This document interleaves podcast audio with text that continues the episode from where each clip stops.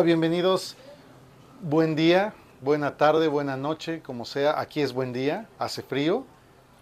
Yo me estoy congelando para no variar. Ahora que, ahora que lo hicimos acá afuera, me vine en playerita y muy ligero, pero bueno, aquí ando. Eh, al aire libre, súper cómodo, muy rico, pero tiene frío el señor, ya está grande también.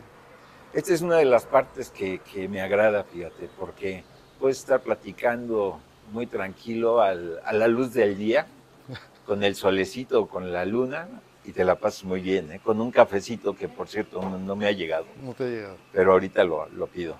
Muy bien.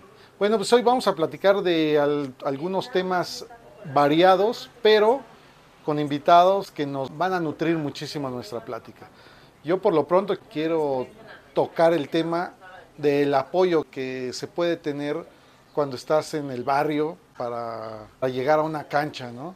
Y en mi caso, mis padres eh, estaban completamente no tenía ni idea que, que- que a mí me gustaba el fútbol o que, o que jugara, pues. Entonces todo se, todo se dio en la calle y no había esa, ese apoyo, ese, ese entusiasmo de parte de los padres, ¿no? En realidad era muy callejero y la estructura que existía en, cuando yo era niño era diferente. No había, insisto, creo que ya lo había platicado, no había escuelas, no, en mi escuela no había un equipo de fútbol. eh, por supuesto iba en escuela pública. Entonces todo era callejero. Eh, lo único que tenía una estructura era el fútbol americano.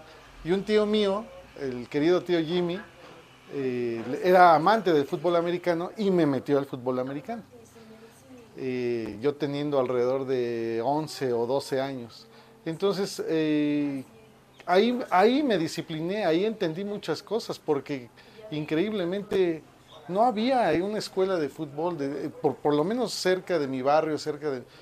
Y jugué fútbol americano muy cerca de la Prepa 6, o e- en la Prepa 6, de hecho entrenábamos en, en el Parque de Pilares, y era muy chistoso porque eh, tuve reportes, porque mientras estaba la plática táctica, yo con mi dedo en la tierra hacía un campo de fútbol y jugaba con piedritas y cochinillas. Eh, siempre mi pasión fue el fútbol. Y bueno, a pesar de esas reprimendas que tenía en el fútbol americano, eh, tuve a bien contagiar a algunos, algunos compañeros y siempre jugué, terminábamos jugando alguna cáscara ya en un campo de tierra, cosa que yo nunca había hecho, siempre había jugado en asfalto, ¿no? en concreto. Entonces, bueno, eh, el apoyo que recibimos, eh, a- que reciben actualmente los chicos, no tiene nada que ver con el que existía antes. Sin embargo, pasó el tiempo y, ya en mi edad post-adolescente, adulta, ya casado, eh, no, de novio todavía, pues todo el apoyo lo tuve de mi mujer que me ayudaba ahí con hasta ponerme las calcetas. Y, bueno, e- es, diferente. Entonces, de ese tema quiero tocar. Fíjate que ahorita que dices del apoyo, eh, es cierto, o sea, los jugadores de antes eh, salíamos a la calle o al barrio o al llano y jugábamos fútbol ahí a como nos, a como lo entendiéramos. Pero el, aunque no había un apoyo directo en ese momento de nuestros padres, había un apoyo indirecto, principalmente de, de las madres. ¿A qué me refiero? Que de repente llegabas lleno de lodo, Sí, todo embarrado, y te presentabas ante tu mamá y te decía, bueno, no, no tienes ni derecho a entrar a la casa hasta que no te quites esa ropa, ¿no? Entonces, esa ropa, pues obviamente, eh, que hoy en día ya han cambiado muchas cosas, pero anteriormente la mamá era Claro, la era que quien se llegaba encargaba de y eso. te lavaba esa ropa. En muchos casos, cuando esa ropa ya era uniforme, pues se lo tenía listo para, para tu partido, sí. llámese entre semana o en fin de semana, ¿no? Entonces, eh, sí, hoy en día ya hay más estructura, ya los chavos van acompañados, ya van incluso a escuelas, y bien dices, antes no había, no había escuelas, la escuela era la calle, Sí, ¿no? que hoy sigue siendo para muchos chavos la, la escuela, la calle, pero ya es menos, menos que antes. Entonces, eh, la mamá principalmente, o la hermana, o la tía, a veces hasta la abuela. ¿no? Sí, sí, Era quien, quien hacía esa tarea de tenerte listo tu uniforme, ¿no? Que ya, como digo, hoy en día ya lo tienes que eh, enseñar al chavo a que él mismo se Cumpla, tiene que, claro. que tener listo su uniforme, ¿no? Sí, en, en mi caso ni siquiera uniforme, ¿no? A veces jugábamos con lo que traíamos, el uniforme, pero de la escuela, el escolar. Y si una barrida dejaba un, pantalón roto, no tienes idea de, de lo que era. También jugar en, en el patio de las escuelas era muy común, ¿no? A mí me reportaron alguna vez en la secundaria porque rompimos un vidrio. No fui yo directamente, pero eh, tuvimos ese problema porque no había la estructura que existe hoy. No había, no había. Yo, yo me acuerdo que en, la- en la escuela que, que yo iba, que también era pública, jugábamos los fines de semana y le pedíamos permiso al, Conserje. al conserje de que nos diera chance, pero a veces no, no nos lo daba, por alguna razón, y aún así nos metíamos y luego salía corriendo, ahora sí que a corretearnos, para que nos saliéramos de la escuela. Fíjate nada más. Y, bueno, sí, el apoyo, el apoyo incondicional que, hoy se recibe es básico para, para cualquier desarrollo, ¿no? Eh, Inclusive eh, escolar, profesionalmente, es muy importante. Y, y no dejemos de lado que lo deportivo, ahí están. Me consta, porque he visto papás que llevan al, al hijo a jugar a Pachuca, que llevan al hijo a jugar a Ojo de Agua, Teotihuacán, a La Jusco, el Señor es uno de ellos. Y, y bueno, le dan con todo a la pasión del hijo, ¿no? Cosa que no, no, yo no viví. yo no- Sí, No existía. Antes eh, era, éramos como que más independientes en ese sentido, ¿no? No dudo que hubiera padres que también seguramente. estaban tras de Sí, hijos, pero seguro. la gran mayoría nos forjamos así, Sí, seguro. sin, sin esa, este, sin ese acompañamiento, ¿no? Todo era muy independiente. Y hoy, hoy sí, ya los chavos, eh, por las condiciones también de seguridad, pues van acompañados ya sea a mí, este, de su mamá o del papá o de ambos, ¿no? Pero fíjate el papel que juegan las mamás en, en este sentido. Siempre van eh, acompañando no solo en el fútbol, en cualquier deporte, ¿no? Sí, en cualquier. Llámese para llevarlos, para traerlos, para lavarles, para, para tener todo listo y que ellos estén presentes en, en su actividad deportiva que les gusta. En este caso, en el fútbol, pues tener todo listo. A veces, yo me acuerdo que ah, había una mamá de unos vecinos que hasta los zapatos les boleaba. Sí, sí, entonces yo decía, yo veía que los boleaba y yo boleaba los míos. Mi mamá pues, no, nos ponía a bolearlos, ¿no? Pero yo decía, ¿cómo es posible que dejen que su mamá hasta eso haga, ¿no? Sí, porque para los que no sepan, de hace 30 años hacia atrás, los zapatos de fútbol eran negros. No existían No los había de otro color. No había de otro color. Cuando alguien salía con zapatos blancos, hace cuenta que era como la ratoncita esta Mimi o Mickey Mouse con zapatos blancos, así todo negro y, y- y zapatos blancos te Sí, veías muy cosa raro. terrible. Sí, cosa que ahora no sucede. Hoy, entre más coloridos y más folclóricos, son más atractivos. Sí, sí, sí. Sí, Sí, bueno, pues en mi caso, la, la, el entender todo ese entorno futbolero llegó un poco más tarde. Eh, cuando yo empecé a ser novio de, de mi única esposa, mi actual e- y única esposa, y llegué a una familia que desayunaba, comía y cenaba fútbol, entonces eh, entendí muchas cosas y sentí el apoyo total de, Diana sin entenderlo, ¿eh? o sea, yo no entendía qué tenía que estar haciendo ella en las gradas de la cancha, pero eh, justamente contagiar eso eh, provocaba que de repente ya fuera la esposa o la novia de otro de los compañeros o la hermana o inclusive en algunos casos la mamá, ¿no? Tuve la fortuna de que mi papá fue a, a verme jugar varias veces porque estaba muy orgulloso de su hijo americanista. Más bien eh, era, le daba pena. Entonces decían, ¿cómo es posible que este chamaco juegue fútbol? Bueno, pues bueno, eh, vamos a continuar con esta plática y vamos a invitar a, dos personas eh, que nos van a dar su punto de vista del tema que estamos tocando. Regresamos. Bueno, regresamos. Estamos otra vez aquí en las instalaciones de Barrio Vivo y ahora, como se dan cuenta, estamos con unos personajazos que a lo largo de toda la vida de cualquier futbolista, eh, pues siempre lo han apoyado. Son psicólogas, son terapeutas, son consejeras, hacen coaching, son enfermeras, doctoras, son chefs. Choferes. Choferes, taxistas, eh, son muchas cosas. Y además, además de su actividad, son esposas, son novias, son hermanas, son tías y ellas aquí. Ellas nos van a platicar cómo viven el fútbol, el fútbol de barrio, cómo viven, cómo es vivir con alguien que, que le gusta el fútbol, que además ve mucho fútbol y que además practica el fútbol, cómo lo padecen, cómo lo disfrutan. Platíquenos cómo, ¿Cómo lo viven? Hola, hola, yo soy Lorena y como acaba de decir Hugo, sí, efectivamente, somos todo eso.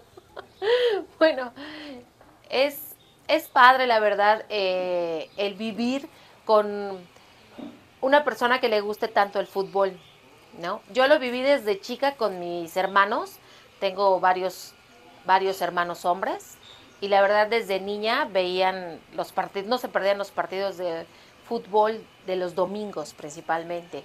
A mi papá también le gustaba mucho el fútbol, a mis hermanas.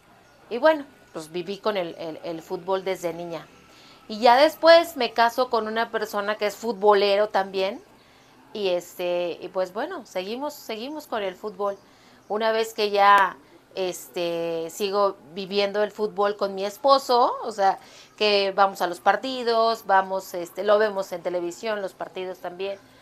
Este, llega Emilio, mi hijo, con él, bueno, la verdad es que se vive de, diferente manera, porque ya yo en mi caso lo viví como más, eh, pues más apasionante, el verlo a él en el campo jugando, participando es muy, muy, muy diferente. Es como que te apasionas más todavía con el deporte.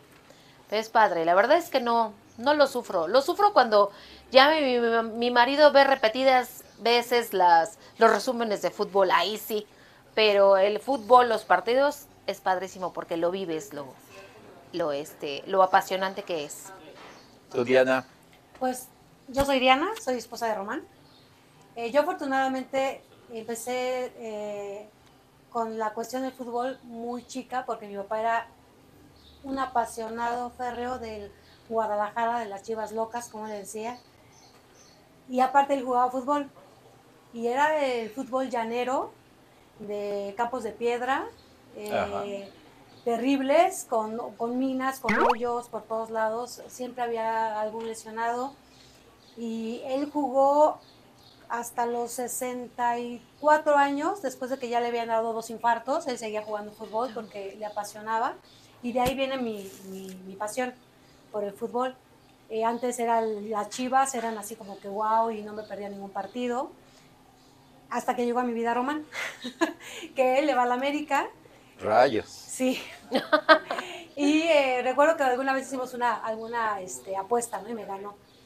Pero empecé a ver el fútbol desde otra perspectiva, porque él, al irle a la América, era totalmente opuesto a, mí, y sí empezamos a tener como algún tipo de, roce, de problema, y yo decidí dejar mi pasión por el Guadalajara y apasionarme más en mi marido, no al América, pero sí a mi marido. Y afortunadamente él también este, jugaba fútbol, jugaba, porque sus lesiones múltiples. Sus rodillitas ya no lo rodillas, ahora su talón de Aquiles ya no lo permiten, pero sí es una pasión eh, diferente la que se vive en televisión a la que se vive eh, personalmente, ¿no? Eh, en televisión, por ejemplo, ahorita la, la, selección siempre me ha apasionado, me empezó a apasionar muchísimo cuando estaba La Volpe, este, estaba, estaba Hugo Sánchez y demás. Pero ahorita eh, viéndolos en el, en el campo es, es, no sé, como que es más intenso, ¿no? Porque involucras ciertos sentimientos que no involucras en el, en el fútbol profesional.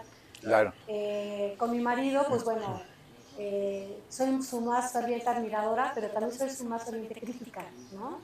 No se lo digo, ah, lo estaba escuchando apenas. Eh, pero también eh, crítica de lo que hacía o no hacía bien. Y ahora que hemos seguido el fútbol con los sobrinos, con los amigos, con los primos, es totalmente diferente porque te apasiona tanto que pierdes la perspectiva. Muchas veces eh, ocurren faltas contrarias y son las mismas que ocurren de este lado y solamente vemos las de este lado y nos enojamos de este lado y no vemos más, más allá, ¿no? Y, y entiendo el fútbol, cómo lo ven las demás personas, porque cuando está jugando un equipo profesional, muchas veces ves una falta y dices, no, estuvo terrible, y cometen una igualita tres semanas después y, y no fue tan terrible porque no lo hicieron a tu equipo. Y yo me fijaba mucho en eso, y ahora en el fútbol de barrio me doy cuenta de que es la pasión, ¿no? lo que te mueve, la que te hace que no pienses tan claramente o pierdas la perspectiva, es, es esa pasión de la que muchos tienen y llevan a cabo eh, hacia la, los equipos profesionales y es lo que nosotros llevamos a nuestro equipo de barrio. Estamos acostumbrados a que el fútbol desde mucho tiempo lo vean más hombres que mujeres. Pero yo sé que hoy en día hay muchas mujeres, o desde siempre les ha gustado el fútbol.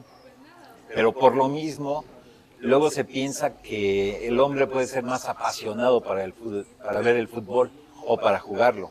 ¿Será eso cierto? La mujer también tiene su, su pasión ¿no? por, el fútbol. Sí, yo creo que todos tenemos diferentes pasiones hacia algún trabajo, hacia algún deporte, hacia algún... Eh, Alguna actividad. alguna ¿no? actividad, ¿no?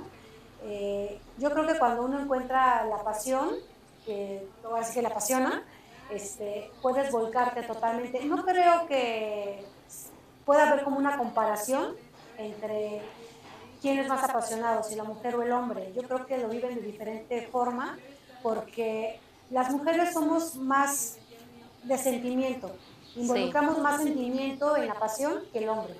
Entonces no creo que se pudiera haber un, este, una comparación. Claro.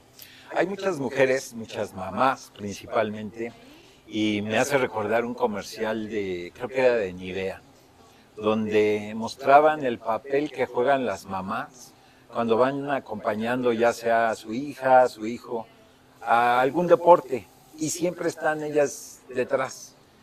Si se tienen que parar muy temprano, ellas son las que primero se levantan para despertar al hijo o a la hija, para prepararles el uniforme, para tenerlos ahora sí que consentidos. Y no solo eso, después de su actividad, muchas ocasiones, y por eso yo decía al inicio, que se convierten en doctoras o en enfermeras, porque llega el hijo o la hija lastimados y ahí las tienes, ¿no? O sea, dándoles un masaje o curándolos en el mejor de los casos. Eh, ¿Cómo van viviendo ustedes ese, Sí, ese- es, es cierto, la verdad es que es cierto.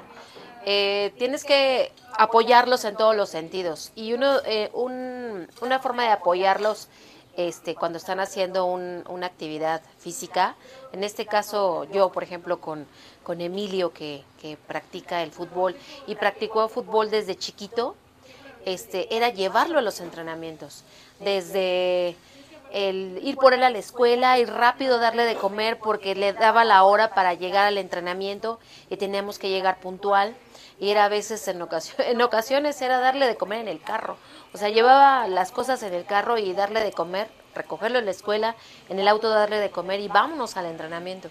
Sí, o sea, es desde que eres chofer, desde que llegas y lo recoges del colegio, le das de comer, llega al ahí te conviertes entrenamiento en chef?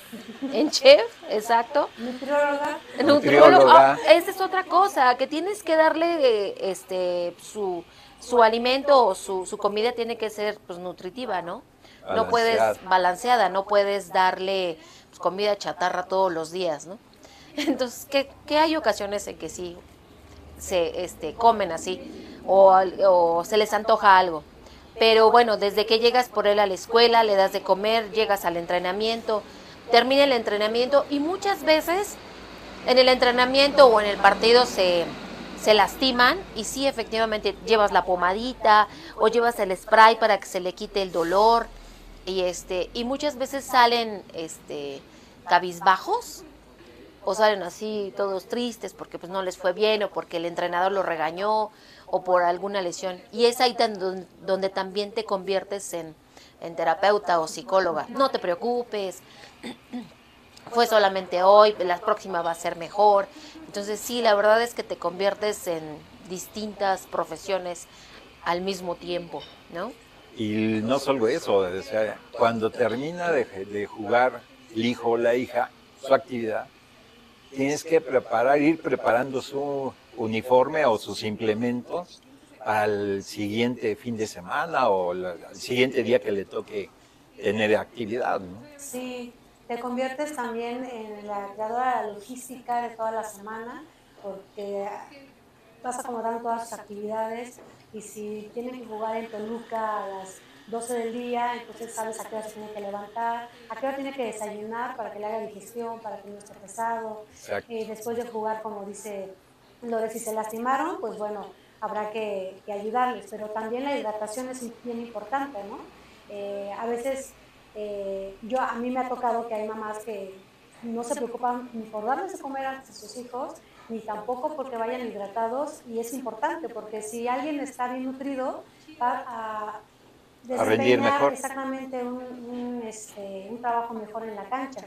Y Claro. si sale y está hidratado, pues hay que darles todas las herramientas para que ellos puedan hacer su trabajo bien. Y no nada más en entrenamientos, ¿no? También en- a, nivel de barrio, estar preocupado porque, bueno, no desayunaste eh, porque no te dio tiempo, porque te paraste tarde y demás, pues una barra, ¿no? De cereal, aunque sea, para que, para que pues, rindas, ¿no? Para que tengas la energía necesaria.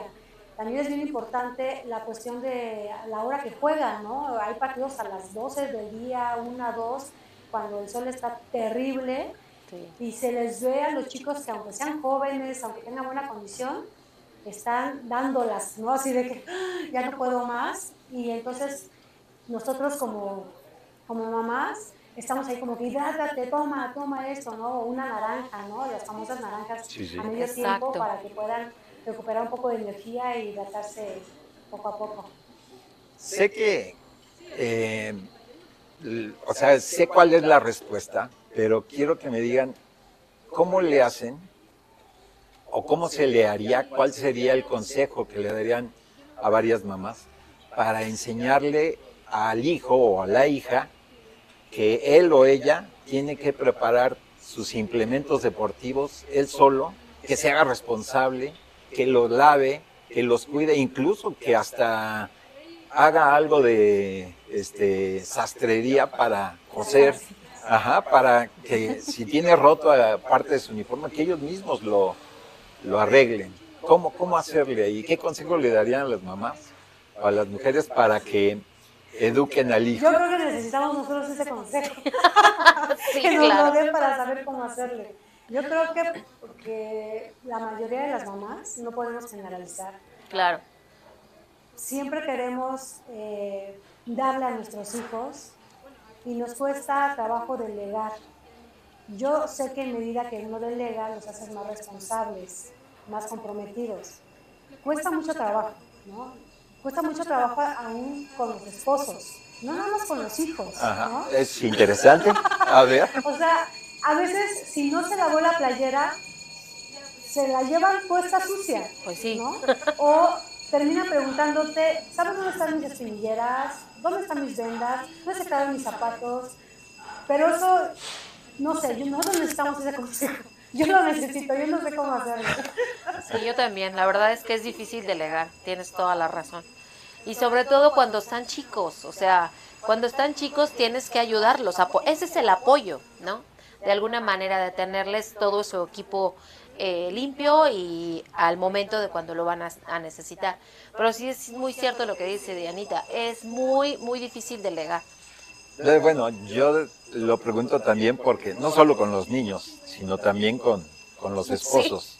Llega un momento que, eh, pues uno por su actividad, de repente no, no lava uno el uniforme, lo lava la esposa. Pero luego yo le ando preguntando, oye, ¿dónde quedó mis calcetas o mi short o mi playera? Porque ella, al lavarlo, sabe dónde lo guardó o dónde lo dejó. Y uno se convierte en inútil porque de, de repente no sabe dónde, dónde quedaron las cosas. Recurre uno a, a la pareja, ¿no? Para, para decir, oye, este, ¿dónde están mis implementos?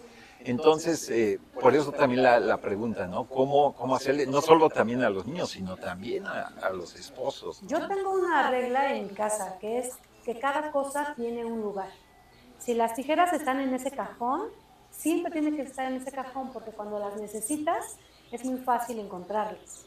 Cuando alguien las llega a utilizar y las deja en otro lado, hay eh, pelea, ¿no? De que, ¿dónde dejaste las tijeras? Si ese es un lugar. Bueno, pues lo mismo con la, con la ropa, ¿no? Eh, hay un cajón de, de deportes, ¿no? Donde están las playeras, donde están los shorts, donde están las vendas, y ahí deben de estar. Entonces, si yo lo lavo y lo recojo, ahí lo pongo. Si él lo lava y lo recoge, ahí lo tiene que poner. Entonces, de esa manera te puedes evitar eh, premuras de tiempo de no encontrar las cosas. Ese podría ser un consejo que yo podría dar, porque sí lo llevo, lo llevo a cabo. Eh, pero no sé, también es difícil. A nosotros ya por, eh, por la edad que tenemos, no somos tan grandes. No, no, no, no, no, no, no. También no están pasaditas grandes, de los 30. No sí, somos 40. grandes. Eh, tenemos una educación en la que la mujer eh, hacía esa labor, ¿no? Aparte de trabajar, hace es. esa, esa labor. Eh, ahorita ya afortunadamente eh, está cambiando esa, esa parte donde pues cada quien es responsable de sus propias cosas. Nosotros hemos tenido que ir cambiando poco a poco esa actitud que nos fue inculcada desde chicas. Y yo, en particular, cuando empecé a hacer ese movimiento de tú pones su lugar, tú sabes, empecé a sentir un conflicto eh, interno porque sentía como que no estaba, me sentía como, Como que ya no eras útil, como que exacto, ya estaban haciéndote a un lado. sí, ¿no? y me sentía mala onda de decirle, no, pues tú velo, ¿no? Hazlo tú. Hazlo tú. Sentía así como que, híjole, qué mala onda soy, ¿por qué no lo hago? no? Exacto, Pero sí. son conflictos que, que, que vives por las circunstancias en cómo te educaron. Entonces, al principio, pues sí es difícil, pero yo creo que no, no es, eh, si lo tratas de hacer constantemente, pues finalmente lo logras, ¿no? Y pretendo que eso sea también con los hijos, ¿no? Bueno, yo no tengo un niño que juegue fútbol, eh, pero tengo un yerno que juega fútbol y tengo sobrinos que juegan fútbol y que llegan a dormirse a mi casa cuando jugamos, bueno, jugamos, cuando juegan a las 7 de la mañana y viven muy lejos, se quedan a dormir en mi casa y entonces yo al principio estaba pendiente de tenderle su cama para cuando llegaran, este, de darles de desayunar para cuando antes de irnos, ¿no? Y poco a poco dije, ellos tienen que ir haciendo sus cosas y les digo, a ver, ahí hay cereal, eh, ahí hay plátano o para que se echen algo, ¿no? Antes de jugar a las 7 de la mañana. Cuesta trabajo porque en verdad uno se siente como que no que no seas útil, sino no, no encuentro la palabra, como Tal vez sientes que ya no, como dice Loreta, que no te toman en cuenta y te sientes mal por ello, ¿no? no, me siento más bien como envidiosa de, no hacer cosas por ellos, no sé, no encuentro la palabra exacta, pero es difícil. Sí, la claro. verdad es que es difícil. Sí, exacto. que no lo ha- que por no lo hagan Sí, ellos. Justamente porque Exacto, si que uno no no lo hace y ellos cosas. no lo hacen, te quedas preocupada y están jugando y estás híjole. Es que nada más se comió la mitad del plátano y no se comió eso y qué tal si se siente mal. Cargamos muchas cosas que no nos eh, corresponden, pero pues que así ha sido durante mucho tiempo. Es la educación, ¿no? La educación que ir nos dan. Como quitándonos esas, esas este, responsabilidades que no nos corresponden del todo, ¿no? Nos Claro. corresponden hasta enseñarles. Pero muchas veces, en general, no nada más en cuestión de, de su uniforme o de desayunar para que se vayan, muchas veces lo que hacemos es hacerlo nosotras, porque si no lo hacemos nosotras, no Creemos que no lo hacen, exacto, es justo pues, eso. Y si no se hace, sentimos culpabilidad. Esa era la, la palabra. Te sientes culpable, Culpable. porque si ellos no lo hicieron y tú no lo hiciste, va a haber eh, consecuencias y esas consecuencias pueden ser malas. ¿no? Ya. Oh, por fortuna, eh, como lo dicen, eh, eso poco a poco tiene que ir cambiando y, y, pues el hombre se tiene que ir haciendo más responsable y ustedes ya no sentirse tan culpables, ¿no? ¿Qué, qué ha- ha- debe haber algo, no creo que todo sea miel sobre hojuelas, eh, este, debe haber algo que, que les moleste de, de un aficionado al fútbol. Ahí hay algo, obviamente no, no que las ponga este, como leonas, pero igual y sí, pero eh, algo así que digas, esto sí me molesta. Yo creo que el que no tengan un límite, o sea, llega un momento en que este, desayunan fútbol, comen fútbol, cenan fútbol. Y me refiero, por ejemplo, el fin de semana, ¿no? Que hay partidos de fútbol y vienen los programas post al partido, donde hacen este, la reseña de goles, donde hacen la crítica de jugadores, de- donde comentan cualquier situación sobre el, sobre el fútbol. Y no nada más es un programa, hay otro programa y hay otro programa. Y de repente el domingo es todo fútbol.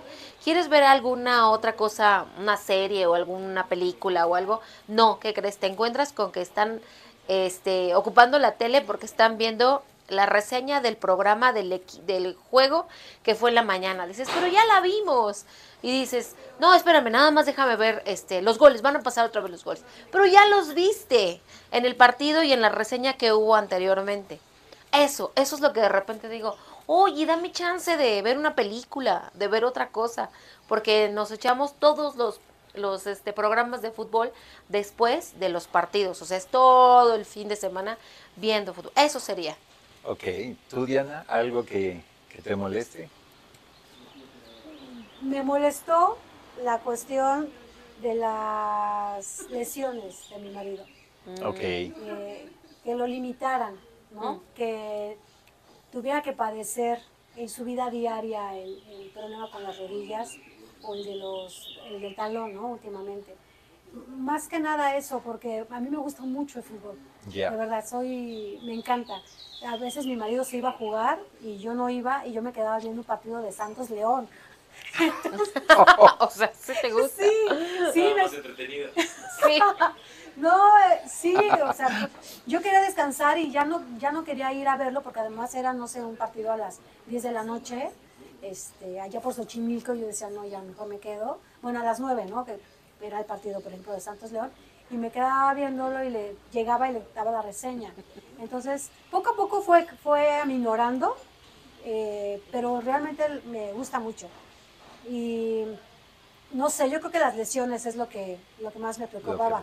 Y ahorita que no me guste que padezca, no sé, que jueguen a las 7 de la mañana y me tenga que parar temprano. domingo. En domingo, que me tenga que parar temprano y sin embargo lo hago. ¿no? Yo, a mí me gusta levantarme tarde, ¿no? Y pararme a las 6 de la mañana para ir a un partido, es así de... Pero ya estando ahí es echar porras Sí, y estar claro. con todo y me late el corazón fuerte y, o sea, ok. Ya me acordé de otra cosa. ¿Cuál? A mí también me gusta mucho el fútbol, pero en ocasiones se empalma un partido de la Champions, por ejemplo, una final de la Champions, o algún otro partido así, digamos, este, importante, y tienes un compromiso. Por ejemplo, tienes la boda de algún amigo, o el cumpleaños a lo mejor de tu papá o de tu mamá, donde se va a reunir toda la familia, que de repente te digan, no, ya que acabe el partido, dices, espérate, pero es comida. Sí, espérate, es una boda. Claro, exacto. Vamos a llegar, no vamos Es a llegar a, la ceremonia. ¿A quién se le ocurre casarse cuando hay partidos de la Champions, verdad? Bueno, hay, hay, hay personas que así lo hacen porque pues no están pendientes a lo mejor. Pero ese tipo de cosas también que tengamos que llegar tarde a algún compromiso ¿Por qué? Porque está el partido y no puedes salir antes de que termine el partido. Esa es otra que dices. No, bueno, y ahora viendo tantos elementos como poderlo ver en tu teléfono. Ah, exacto, ¿no? exacto. Sí, sí, Antes sí, sí, sí, era sí. difícil porque yo trabajaba en un grupo musical y había un partido y varios en el salón de fiestas tenían una televisión de ese tamaño, ¿no? Y estaban viendo el, el partido, pero ahora pues... Tan fácil como tan fácil como ponerlo teléfono. en la... Justamente ahora es muy fácil. Yo recuerdo, tenemos una anécdota de cuando nos casamos, el día de nuestra boda, era la final Pumas Cruz Azul. Cruz Azul y estábamos esperando entrar a la iglesia para que iniciara la ceremonia y el señor estaba muy pendiente con un amigo, ¿cuánto van? ¿Cuánto van? ¿Y en qué minuto? Y ¿En tu boda? en mi boda, sí, sí, sí, sí. El señor estaba ya No muy recuerda. vestido de frac y ahí estabas este, muy preocupado de cuál era el marcador, ¿no? Entonces te digo, sí, sí, ahora sí ya pueden traer el celular, pero antes sí este, era complicado. Ta- Tal, vez no sea su caso, pero me imagino que ha de haber parejas, esposas, novias, tías, mamás, lo que sea, que a lo mejor llegaba el hijo o el esposo con sus amigotes, ya venimos a ver el partido, No, no prepárate tocó. una botana. Ajá. Eso ha de ser muy molesto, ¿no? Igual y no es su caso, pero Sí, Sí, yo, ha de yo ser conozco molesto, parejas que, así eran. Y bueno, en ese, en ese matrimonio no era, no, no era muy estable, la verdad. Y ella se metía a su recámara y no salía. y se olvidaba. Y- pero ella no preparaba nada, o sea, tienes tus amigos, ah, pues tú atiéndelos, y ella se metía y no hacía nada. Pero sí me imagino que debe de haber eh, mujeres que lo padezcan desde ese, ¿no? Porque además, no es nuestro caso, porque en el fútbol eh, que nosotros vivimos con, con los esposos, cuñados, primos y demás, nunca se involucra alcohol. Pero en el caso de mi papá y de mi hermano, siempre era así como que la cerveza, ¿no? Después de- del partido de fútbol. Y a mi mamá sí le molestaba bastante eso, ¿no? Ella nunca se involucró, ella no fue a partidos porque a ella no le gustaba. Eh, ver un partido, sentarse con mi papá a ver un partido de fútbol, jamás en la vida. Sin embargo, nosotros que fuimos seis mujeres y un hombre, todas somos super pamboleras, ¿no? Ah, qué bien. ¿no? Fíjate que es algo que hemos criticado mucho en este canal, la asociación que se hace entre el fútbol y el alcohol. ¿no? O sea, ¿por qué por fuerza tiene que haber ahí unas cervezas o, o vino o alcohol? O sea, eso es eh, algo que, que todavía socialmente yo no, no entiendo, pero bueno, ya es una tradición por, que por muchos años siempre ha estado. Y como comentas, el fútbol y la cerveza, ¿no? Sí, fue como cultural, alcohol. ¿no? Yo no sé, eh, creo que en Alemania la cerveza se usa como una bebida de hidratación. Entonces, no sé si por eso eh, se usa tomar tanta cerveza, ¿no? Además de que en el fútbol de llano, cuando jugaba mi papá, muchos llegaban de la fiesta eh, o habían dormido dos, tres horas y pues querían hidratarse y pues qué mejor con una, Una cerveza. cerveza. una cerveza, Sí. ¿no? Sí. Y está, la verdad es que está feo eso, porque a mí me tocó ver eh, pleitos en, en cancha, no sé si ya lo platicó Román en algún momento, Sí, ya lo hemos comentado. que alguna vez le dieron un... Ah, eso no. No, ah, bueno, lo voy a platicar. En, en el fútbol de llano, el otro equipo traía sus cervezas en las, en las maletas. Y era fútbol de llano así... este, De barrio, de barrio. barrio, barrio, barrio. Y eh, Román cuando jugaba era muy impetuoso. Eh, él es un hombre eh, De paz tirándole a cobarde. de paz tirándole a cobarde. Pero en la cancha él se transformaba totalmente, totalmente, así de que, órale. Pero después, cuando terminaba el, el partido, siempre daba la mano, "Oh, bien jugado, que no sé qué, no, siempre, siempre. Y un día hizo exactamente lo mismo y le va a dar la mano a uno de los este, chicos. Con el De los contrarios. De los contrarios, y no, ¿cuál mano? no Llegó y le, le, le Sí, se la dio nada más que cerrada. Exacto. Y a su cara. Exacto Sí. le dio un puñetazo y cayó, ¿no? Entonces nosotros siempre hemos sido como mucha porra y bueno, todo el mundo fue a ayudar. No, no hubo, no pasó a, a más, pero creo que tiene mucho que ver con eh, el abuso del alcohol o de la cerveza en, estando jugando, ¿no? De que pierdes como la perspectiva, de que Sí. es un juego y de que vas a divertirte. Sí, eso es algo que, que en algunas otras charlas hemos, hemos criticado y seguiremos criticando. ¿no? ¿Les gusta el fútbol femenil que, que se da hoy en día un poco ya más comercializado, más televisado? De aquí de México. sí, bueno, no solo claro. de México, también de otras partes. Sí, claro, ¿Les gusta? claro que sí, ¿Qué, opina- claro que sí. ¿qué opinión tienen del fútbol a mí me gusta. femenil? Yo la verdad es que no lo he seguido mucho, soy sincera, pero sí he visto algunos partidos, sobre todo ahorita que las Chivas fueron doblemente campeonas. ¿Campeonas? Sí. Eh, pero no he seguido los partidos, como que veo las finales y me da mucho gusto porque creo que sí es otro fútbol, eh, es diferente al, al de los varones. Eh, creo que es Sí. más limpio, es más honesto.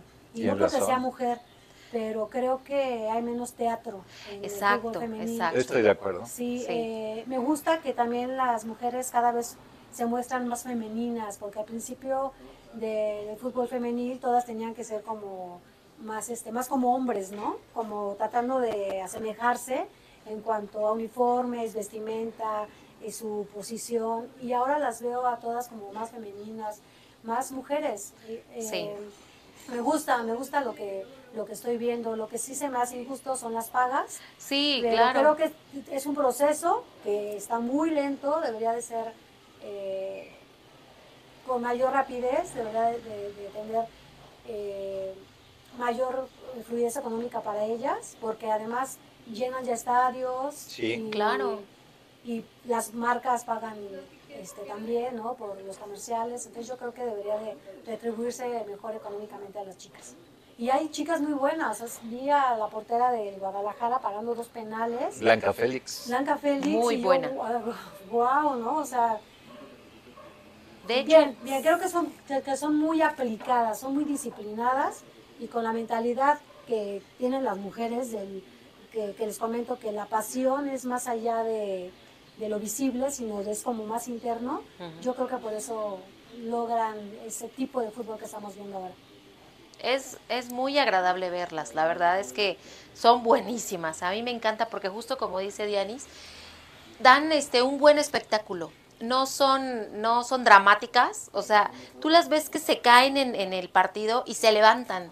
O sea, llegan y entran, quitan el balón y se cae y se da la vuelta y se levanta la otra chica. Es padrísimo verlas jugar, la verdad. Sí, yo he seguido un poquito más los partidos por, pues, por Hugo y por Milo, que también les gusta ver el fútbol femenil, pero la verdad es muy agradable verlas. Y como dices, o sea, son mujeres y sin embargo creo yo que dan un espectáculo este, muy agradable. Sí, yo coincido contigo. O sea, es un fútbol muy honesto. Muy honesto y, y se aplican, se aplican muy bien. Yo lo que tal vez sí eh, recriminaría a las marcas, principalmente a las marcas de productos para la mujer, es que no tienen tanta participación. Regularmente la marca, el, el uniforme de las mujeres se tiene que sujetar al uniforme de los varones.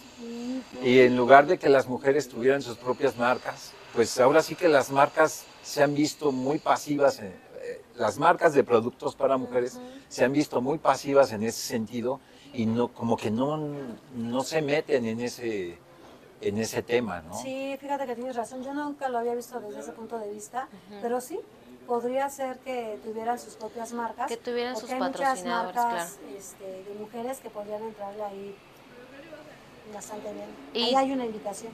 Y también Sí, eso, claro. que puntualizar que, que sean mejor remuneradas. O sea, el trabajo que ellas hacen es el mismo que hace un, un jugador varonil y, y este y no no es ni la mitad de lo que ellas este, ganan. O sea, no están No, bien pagadas, Ni- la ni verdad. a veces ni el 1%. Sí. Hola, ya estamos de regreso. Y bueno, había un pequeño punto que habíamos dejado por ahí, aprovechando que, que estamos los cuatro. Quería preguntarle a Lorena qué perspectiva tiene de ver a su hijo jugar, de ver a su esposo jugar y ahora verlos juntos en el mismo equipo. Ay, la verdad es que es, es padrísimo, la verdad es padrísimo. Hace un momento comentaba que el fútbol lo he vivido de diferentes formas, ¿no? O sea, desde niña, después ya con Hugo, ya casada, y la etapa de ser mamá y ver a tu hijo jugando es padrísimo, es, es algo increíble, ya te apasionas, te metes en el partido.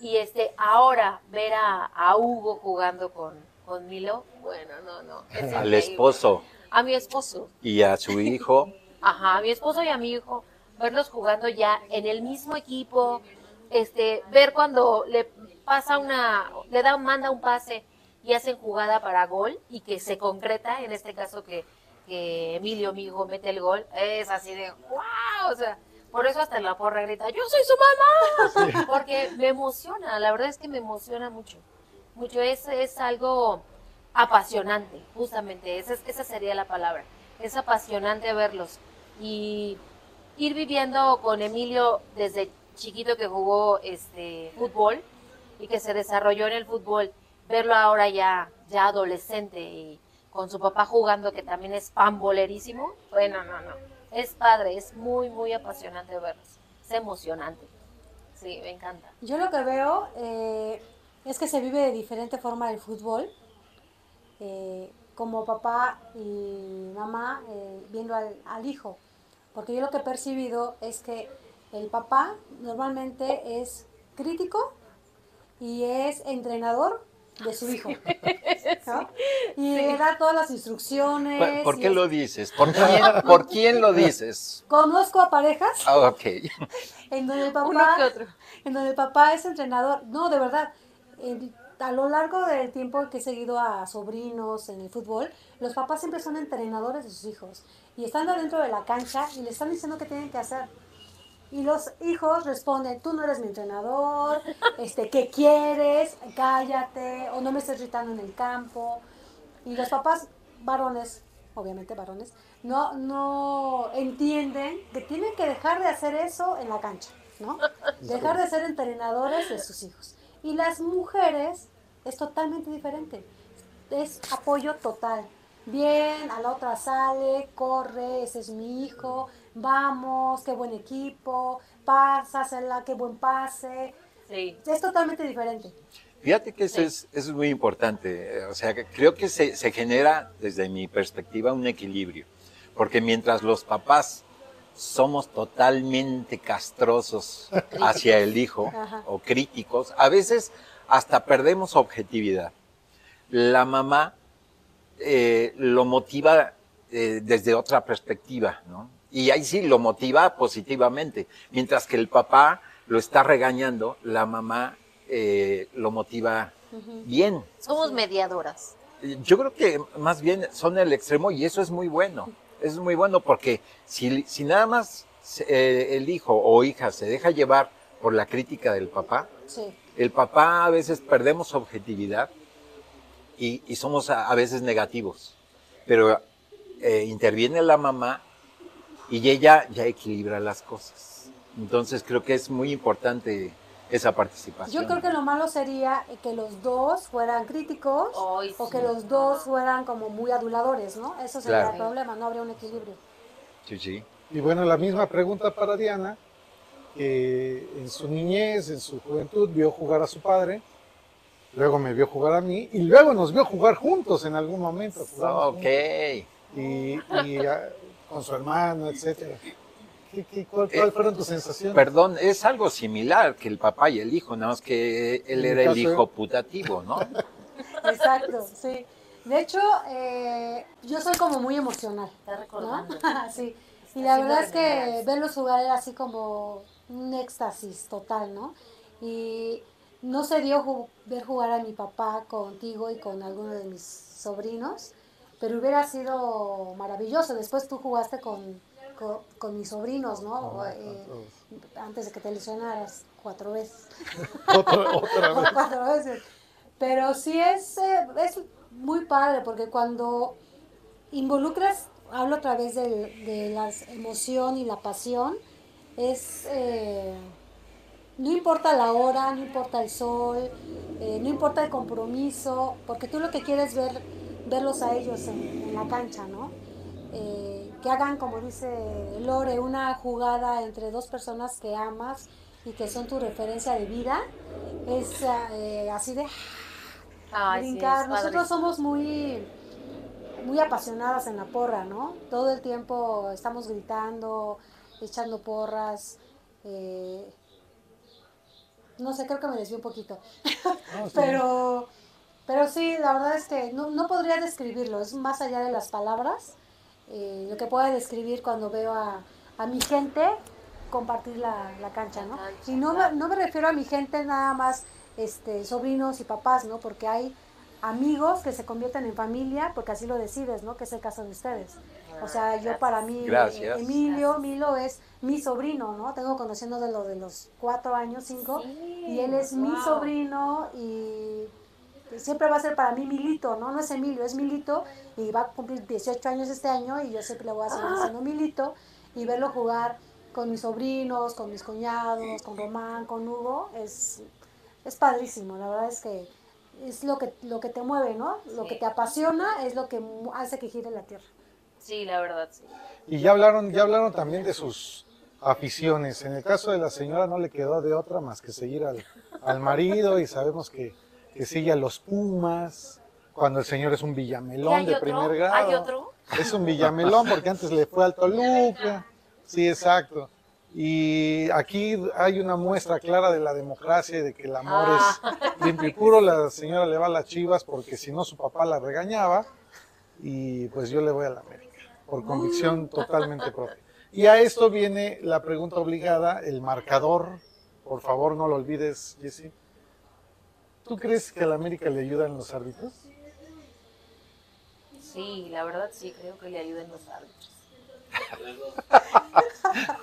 ¿Tú crees que a la América le ayudan los árbitros? No, no creo. No, es que obviamente ella va a decir que no. No, pero ¿por qué? No, yo creo que como todo ser humano, todos tenemos, cometemos errores. Yo creo que en algún momento sí se vio beneficiado en América hace muchos años, Cuando era joven el señor. cuando, porque, 1947, yo- porque tenía muchísimo poder. Yo creo que sí. Tenía. Ajá, exactamente, tuvo mucho poder. Y yo creo que en algún momento, pues sí, fueron beneficiados. Pero yo creo que hoy por hoy, quiero pensar, más bien, quiero pensar que, que no hay ese tipo de movimientos extraños en la cancha, ¿no? Que todos los equipos en algún momento fueron beneficiados. Sí, pero puede, Fíjate puede que- ser por errores, ¿no? No puede ser premeditado. Pero yo creo que en algún momento sí fue premeditado, pero yo creo que hoy por hoy no lo es. Fíjate Es que eso, a, a mí me parece que es un gran tema porque me parece que sea imposible que suceda eso, porque no es el Real Madrid que tiene 38 campeonatos en su liga, no es el, El Rangers. el Rangers que tiene El Celtic. 55, o sea, no, no es de ese tipo de, de- de dominio el que tiene la América, tiene 14 títulos, ¿no? O 13, ¿no? 14, 13. 13. Entonces- 13. Siempre le quieren subir uno más siempre. Entonces, en Champions. Entonces, bueno, si tuviera esa, esa mancha negra de la que muchos eh, están seguros que sucede, pues no perderíamos con el Pachuca, ¿no? No Ah, pero Pachuca es un perderíamos. buen equipo, ¿no? De Nigres. No, no, no, no, pero la forma en la que ha perdido, las formas en la que ha perdido con el Pachuca, en la despedida de Cuauhtémoc Blanco, este, perdónenme, pero fue un robo total, pero bueno, eso ya pasó hace muchos años. Eh, entonces, yo creo que no existe eso, eso es para, para ignorantes del fútbol desde mi punto de vista, en, en- el plan, ¿no? Yo creo que no existe. A lo mejor sí hay presiones, a lo mejor sí, sí el árbitro o el rival puede sentir algo, pero de que suceda, A lo mejor yo, yo haría la siguiente pregunta. ¿Crees que eh, el dueño de la América influya para que estén varios chavos de la, de la América en la selección? No tendría por qué, no, no le encontraría un sentido. Para empezar, hay- actualmente hay dos, ¿eh? Eh, Sí tiene sentido, porque ya un chavo de selección lo puedes vender más caro a- al extranjero. A ocho, chavo. A, a- a este Reyes. No, ahora está Sánchez nada más.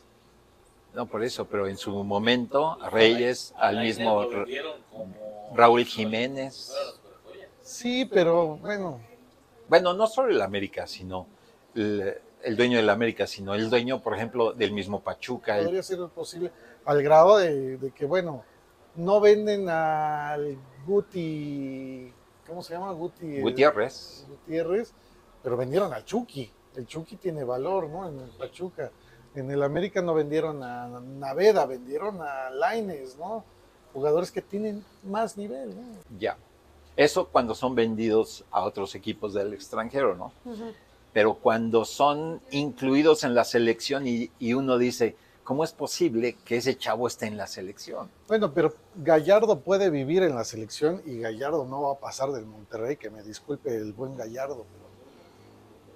Pero tiene O sea- una directiva económicamente poderosa. Sí, y, Y- y no y- lo sacan de la selección y no creo que llegue al, ni al Betis de Laines. ¿Y no crees que haya una influencia de sus directivos del equipo para que esté ahí? Pero no, eh, no tiene nivel para dar el do de pecho para mí. No son intereses económicos. Sí, exacto.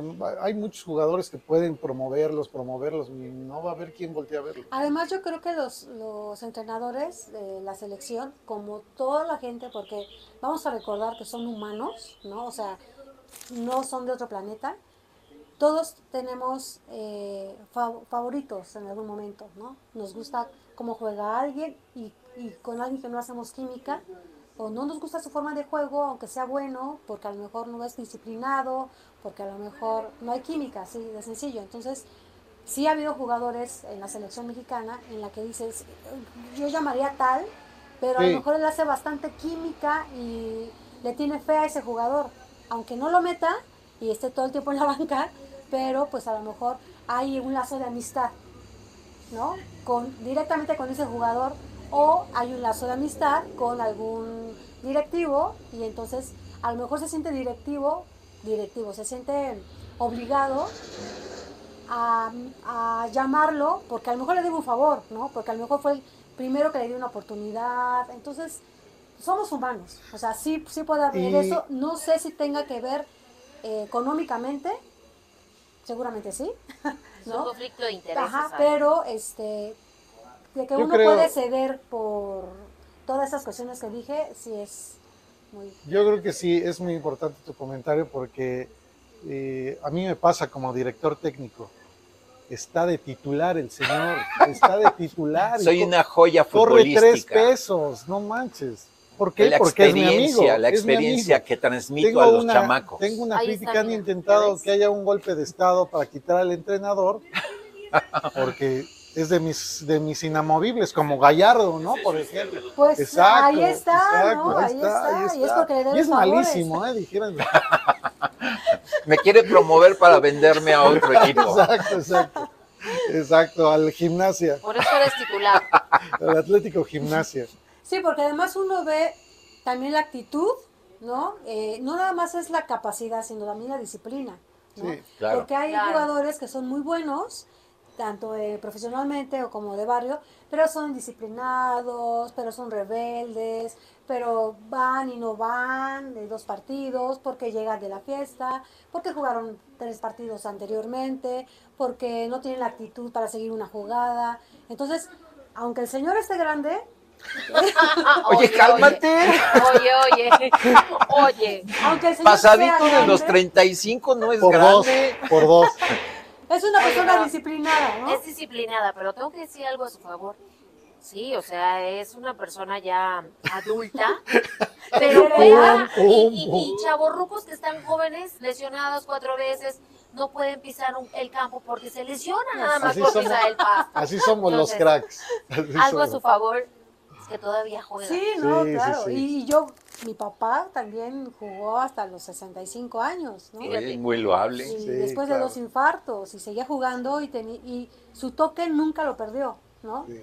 Era así de, yo no necesito correr, a mí me dan el balón aquí, ¿no? Porque no me hagan correr, no me lo den a un metro porque no voy a correr, pero saben si que me lo ponen aquí y yo voy a dar un pase perfecto allá, ¿no? Al pie del jugador, ¿no? Bueno, pues hasta aquí llegamos, ¿no? Esta- Por el día de hoy Día, esta Sería mañana. todo. Gracias a Muchas Lore. gracias. Gracias, Gracias. Diana. Muchas Gracias. sus por- por opiniones muy valiosas que aportan mucho desde otro punto de vista. Muchas gracias. Gracias. Gracias. Contentos de estar aquí.